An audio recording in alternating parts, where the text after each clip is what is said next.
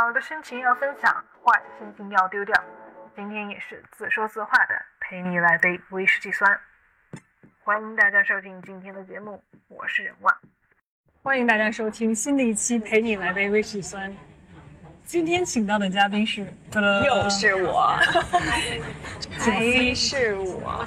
今天我们又到了新的地方，在中环的一家咖啡繁厅。华的、热闹的、文艺的，对，这个街区其实很文艺。你觉得咖啡好喝吗？好喝。这个地方如果是人少一点儿，嗯，成那种社区咖啡的话，会更让人舒服。所以我现在很喜欢店，我不会在网络上做介绍。就是上一次我们嗯九九万岁讨论过的，对，讨论过的那个话题，就是很喜欢的店，很希望它越干越好，但是又很怕越来越多人知道。前两天也是在社交媒体上看到一个朋友推荐的韩国餐厅，就是那种大篷车是这种帐篷，就是改造成那样的环境，然后吃的也很好。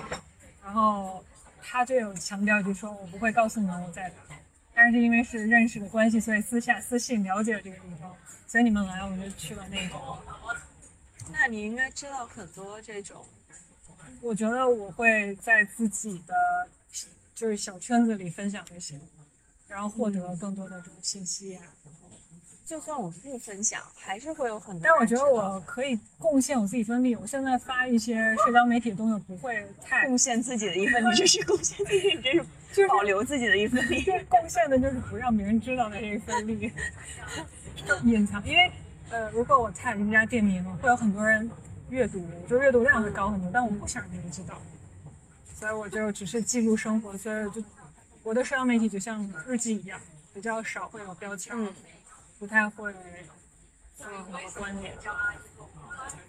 但是朋友来了，我会很想跟他们一起吃。你作为呃当事人，觉得那家餐厅是不是好吃？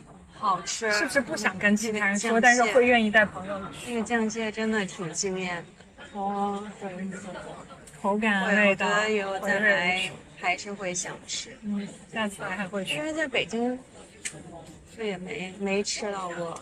可能也会有，但是比较少。可能哇哦，漂亮！这是不是点的太对了？啊，我们刚刚上了一个甜品，看起来很漂亮。要拍一张放在节目里让大家欣赏一下，不然都不知道这段在干嘛。对，我们现在就当邀请听众吧，请你们翻到这个来，我们增加这一集的简介里看到的那个照片，就是我们现在在享受的美食和咖啡。感觉其实我们点的就是柠檬塔，然后这个柠檬塔以外的这些配菜，感觉就是一种情绪价值。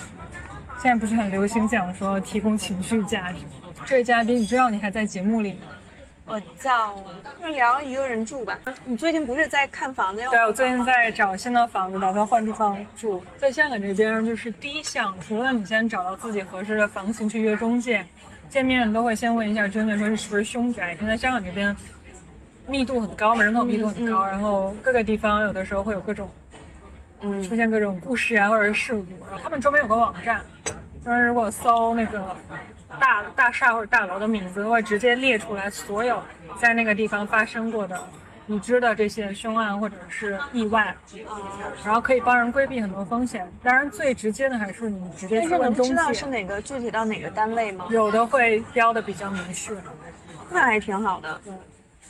但是我觉得我之前不太会在意这些，包括我现在住的地方，我其实不没有在意，我不在意，因为我开，因为我的习惯，之前在北京住这么多年，不会觉得说啊这是指的凶宅。嗯，但是香港那边是有这种丰收文化，就是他们有的人是专门去买卖这些凶宅的楼，包括靠它去做投资啊，然后去出租，因为这边的生活对，而且成本高嘛，所以他们就是便宜一点。然后有的人不信这些，或者是他有自己的方法处理的话，他们不信。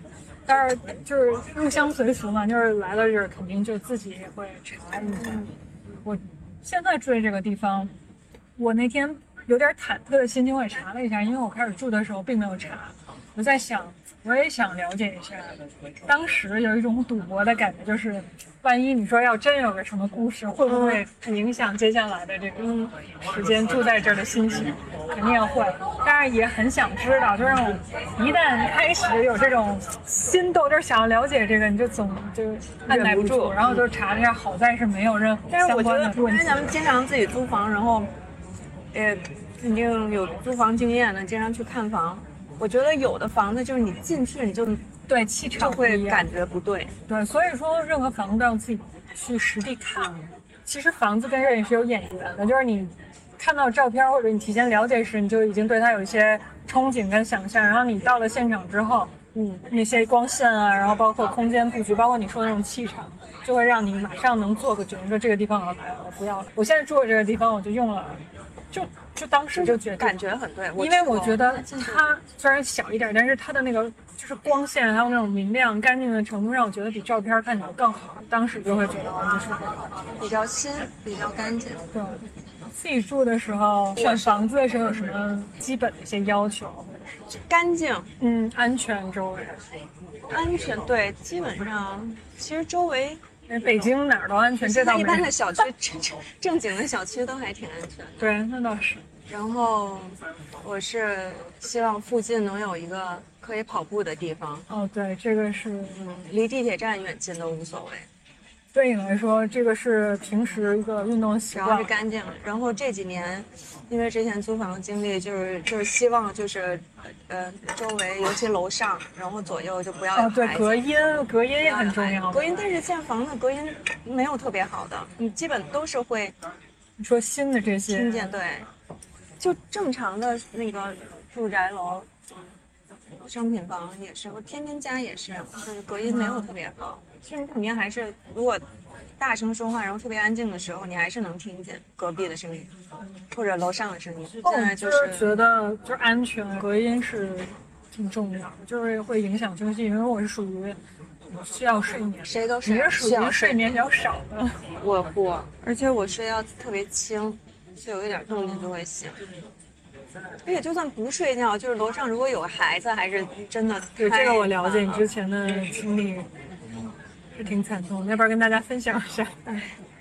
就是房子隔音不好，然后楼上是一对儿双胞胎的男孩儿，然后刚好又是那个学龄前的那个特别皮的那个年纪，然后两个人天天在家就是追跑打闹啊，大喊大叫，呃，在在家拍球跳绳，嗯，那真的挺烦，因为我觉得上蹿下跳。小朋友现在，你虽然说可能用地收缩，没有很多运动场所给小朋友，但是你让他在家里拍拍球啊、跳绳那些，我完全可能因为前几年也因为特殊情况嘛，他就没办法出当然可以找其他的，就是仰卧起坐，小朋友不也可以锻炼吗？就家长就也没有时间管啊，就明显是一个、嗯是奶奶，然后一个老人带孩子胳膊儿疼，反正也在家长吧，主要责任在家长。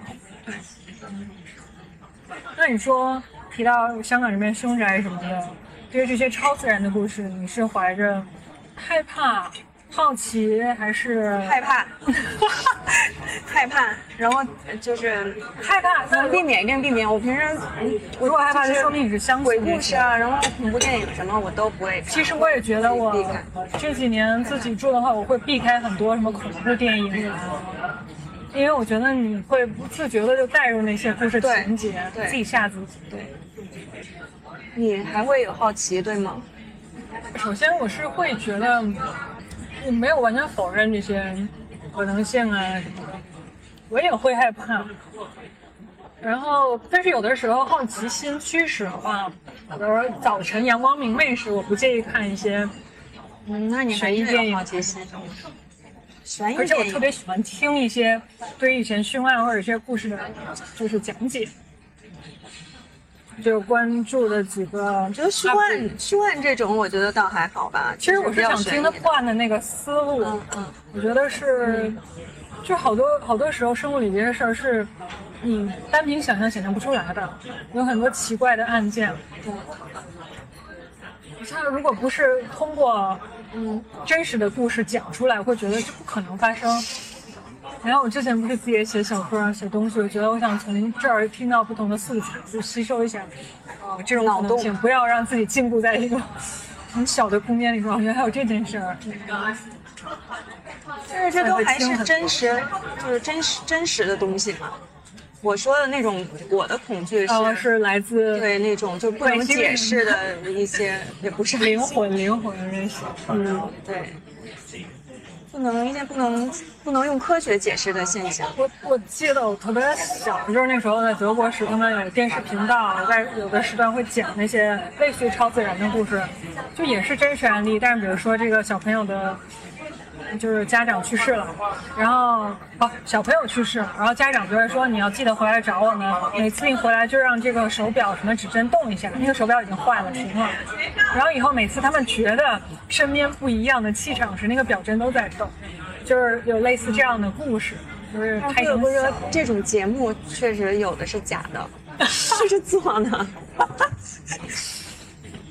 美国也有这种节目，然后对。之前还有那个节目，就找那种好像就但是咱们这没有啊，就是咱们这这种节目，不是最后结果就是啊，比如说你看那个叫什么那个央什么什么科走进科学，对，他的那些灵异故事最后收尾都是很喜剧，然后很很科学，就没有没有相关的嘛。然后我们这些相关经验都是听别人讲，然后或者是亲身经历呀。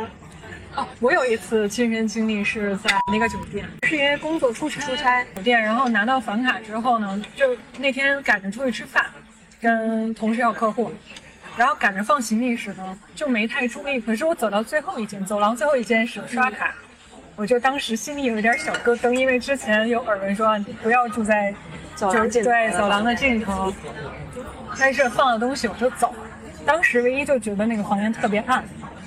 就是感觉开了灯也是特别暗，但是来不及想太多就出去了。吃完饭回来的时候也不是特别晚，当时就觉得因为转天还有其他的行程，就准备休息了。都收拾差不多，正常睡的时候呢，就总听那个衣柜里有滴答滴答滴答，就很像那个闹闹闹表，但是很老的那种，对表针的那个声音。我就有点怕，但是呢，我当时胆还挺，就我觉得很多时候是当下时候不会有特别胆小的那个那个表现，但是之后我有点后怕。当时就反正卯卯劲儿就把那个柜门打开，里面什么都没有。然后我过去的时候也没有什么声音，然后就关上。可是回到床上，就是还是能听到，就是柜门里还是中间那个位置有那个滴答滴答滴答声，而且就是表。表发出的不是任何什么水滴啊，都不是那种声。然后纠结着，我开始骗自己说听不见，听不见，就快睡，快睡，就睡不着。然后我就打电话给前台，因为我想问一下，为什么那个柜子里会有这种表的声音？最令我头皮发麻的就是，我跟前台说完这件事儿，他的第一反应就是：你现在休息没有？方不方便收拾行李？我帮你换另外一间房。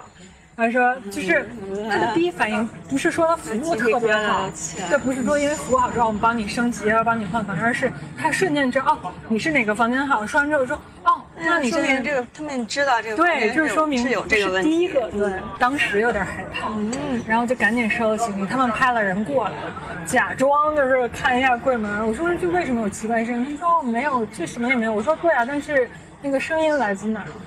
他们说也也不知道，然后说带你去另外一个房间。那个房间进去之后，灯光特别亮，就是打开灯之后特别亮。我不知道是因为升级房型不一样还是什么，其实是一样的，就并没有说是把你改成大套房的总统套，就是感觉嗯。但是那个灯光就正常，我想的可能也是一种气场。那次是我觉得哦，以后绝对不会再走廊进。我们有一个特邀嘉宾，因为他在酒店也经历了很，因为他经常住酒店，所以这方面经验比较丰富。对，因为工作的关系，是不是经常住酒店？嗯，啊，就请介绍一下自己。做纪录片导演，然后就是经常在国内出差，然后住酒店的时间我算过，可能一年最多的时候能有接近一半的时间。哦。但是我不是，我跟我跟那个，我跟他说过，就不是特别信那种，基本都。你不是太信这种。但是我确实遇到过。但是你也会觉得很奇怪，对吧？经历的这些。嗯，就是没法解释吧。那我们来听一听。新疆库尔勒，一个一个宾馆。新疆，提到新疆这个字，感觉这个故事就充满了这个地域风情。因为库尔勒是在南疆，就是南疆靠近天山，就是南疆的北北部一个一个挺算挺大的城市了，南疆。然后那个那只是个招待所嘛，然后我当时我记得我住住到好像是三楼，然后三楼的转角的走廊尽头，也是走廊转角的走廊。又是走廊尽头。对，就是等于三楼出电梯要要转一个角，然后那个走廊尽头。然后我进到那个房间也没什么，当时特别累，进去以后就说想在床上躺会儿，眯一会儿，然后再跟摄制组一起出去吃晚饭啊什么的。然后也挺有大气。进楼以后就看了一下，然后把灯打开，然后把箱子往旁边一搁，就就趴床上就就想眯一会儿。然后我就半没睡没睡着肯定是，然后我就听见我，它因为它是那种木木包的那个墙和那个床头啊那种老式的装饰，然后我就听见我那个床头那个木头那个包的那个像一个柱子里边就老有声音咯噔咯噔咯噔咯噔，然后我就觉得可能是老鼠啊，肯定是那种。我觉得老鼠对我来说更可怕，这比任何一个就是灵异事件更可怕老鼠也不太。害怕，反正但是我害怕。哎，那我就突然打断问一下，你害怕蛇吗？蛇也只是生物没有，不是因为我之前看，就是专家通过比较科学的，就是人体大脑结构去解释，怕老鼠的人不会怕蛇，但是怕蛇的人就就不会怕老鼠。嗯，那不说蛇鼠一窝吗？我好像都不太怕。都不怕吗？当然，如果我们没没太反正两个里蛇我没有那么怕蛇蛇我好一点我真的不行。但是老鼠我也觉得没有那些虫子鸟可怕。哦，这人类每个人对这个外界的这种恐惧来源都是不一样。好，那你继续讲这个包着的木头里奇怪的这个声音是响。然后呢？就是听见里边有那种咯吱咯吱的声，但不是老鼠的那种叫声，就肯定是抠木头或者怎么样那那种感觉。然后就睡不着，就起来嘛，我就，哎，起来呢就很自然的就看一下屋里啊，就睁个眼睛，然后就发现，在那个一进屋，它那个床跟窗户之间不是老师那种招待所都摆两个椅子，然后中间一个茶几，上面有烟灰缸什么的那个，啊，就在那个茶几前面和我床之间那个地上，有一块特别大的手表，那个手表有多大？那表盘就像一个小月饼那么大，这是不是天上掉馅儿饼的感户外觉？用的那种手表，但是很老很旧那种，就在地上。哎，我就想，我说我进来的时候没发现地上有那么大一个东西，因为我我出差嗯肯定是先看先看一下环境。哎，当时我就想，这这表怎么会突然出现在这儿？然后我就走过去，然后就没动那表，我就坐在那个还坐在那个表旁边一个椅子上，就它是一对椅子，坐在那我就看着那表，然后就看着那屋子里，真是很听那声儿理性，也没有先观察一下这个表。对，我听那声也没有，嗯，那是多少年前了？我想想，可能有有差不多十年前了。那时候我没有那么坚定的说不相信这个，嗯，我心里也，但是也不是说害怕的不得了，就觉得可能最好能换个房间，觉得这个这个表出现的有点突然，然后那个声音不让我睡觉那感觉，然后就也是就像你刚才说的，给给那个前台打电话。然后我就跟他说了，我不是说我要换房，我是跟他说，我说我发现房间里有一块手表地上，我说你是不是之前的客人打扫的时候没有那个，就是他退房以后打扫没打扫干净，然后请你来看一下。然后那个打扫房间的人就进来了，进来了，然后我一直坐那儿没动，表也没动。然后我就他进来以后，我就说，我说你看这个表在这儿，是不是上一个客人落在这儿？然后那打扫房间那个应该是，我记得年龄也不小，就是一看就是工作很多年那种。然后他就说，嗯，然后他就很奇怪，他说没有啊，我打扫的挺干净的呀。你那而且他那个表掉的位置是你不管是下床还是开都能看得明明显显的一个位置。嗯所以所以后来我说哦，我一看他也解释不清楚，我说那要不我换个房间吧，然后万一这个房间你之前收拾的还落什么东西呢？其实我是这个理由，我没有，然后他就给我换了个房间，换了房间就也也没什么不正经的，但是那那那个事儿就是让我觉得。呃，也可能有一种情况是我进门确实没发现那个表，然后等我睡醒就没有人动那块表吗？没有动那块表，最后也没拿那后来我就走了。我以为你这故事里会有说那个清洁工来了，说哦，嗯、帮你换房间，因为之前有一个客人在这个房间发生什么事儿，然后跟手表就有一个渊源。应该应该不会不但是我，记得前一阵儿出了个新闻，是在呃西藏的那个客栈，有个人刚退之后，对床下有尸体的。哦，就我觉得肯定是存在的这些事儿，就是因为没法解释，所以才会害怕嘛。就是人类对于未知的这种恐惧永远是在的，因为嗯，你不能见到、摸到、对，面对面。这倒是，其实一一开始人类就是因为要发要发现这些不可解释的东西，寻找那种安全感，嗯才会有很多那种特殊的职业跟人产生了，比如说像什么巫师啊、对，巫师挂的呀什么这种，其实都是帮你去解释，然后感觉其实我觉得一定程度上，他们推动人类发展起了很大的作用，给人类构建了一个想象的世界，开始激发了人们的创作力啊、想象力啊，然后也在一定程度上约束了以前没有这种法规时，就是没有特别明确具体的时候，大家靠这种啊，你就是人在做天在看也好，或者说上天各种神仙保佑你啊，然后你只有好了才能得到好结果。嗯，哎，但是你们俩都在国外留学，就是我知道肯定像国外很多那种教堂，其实后面就一片墓园嘛，嗯，这是一个就是很常见的。你们俩去墓园的时候会觉得，在东部的加拿大东部那个小城市，就是好多小区附近都会有墓地，而且老外会觉得你住在墓地附近是福气。对比较幸运。德国好像也有这种，嗯，但是他们他们那个，我为什么说想起墓园来呢？像我因为没有在国外生活和学习都没有，然后我对那个就是西方那种墓园的最初的印象，你知道是什么吗？是看那个迈克杰克逊的 MV。哦，就是他有一个 MV，我记得就是最最后那个所有的那个墓地里面的人都钻出来，然后跟他一起在街上跳舞那段，那个是我，所以呢，我后来是真的有有机会出国以后到那边看，就我凡是看到那种就是特别老的墓园，你们知道，那年年头久了以后，它土地会沉降啊，然后它那些墓碑啊和那些覆盖的石头会会是七扭八歪的。对，我看到那种以后，我就会联想到的是那个 MV，然后就这里的人会，当然我知道不会啊，这个这是我最最最初的印象。其实我觉得很大程度是因为就是中西方这种文化观念，就是对中就是中国或者东方人对死亡的那种恐惧，对，就会给这个墓地带来很多过度的神秘色彩。就是可是你人死之后，它只是一个放置它的一个一我是觉。得国外的就是这种墓园什么，你经过，它也没有说就是呃远离什么社区什么，它就是很平常的出现在路边儿，然后也没有呃什么呃特意围起来，对，会有一个很矮很矮的一个小墙对在边儿上。然后就觉得经过还挺平静的。其实我之前对墓地接触更深刻一点的是我在就是德国的时候，然后那个时候小嘛，然后有德国家庭的就是杨爸杨妈杨姥爷，然后他跟我姥爷特别像，嗯然后可能就是那种也有演员就跟他相处也很开心，不是常见面的，但是是感情挺深的。我当时从德国走的时候，他还送了我的自己手工做的那种木雕的花。然后过几年就是就挺难过的是听到消息他就去世了。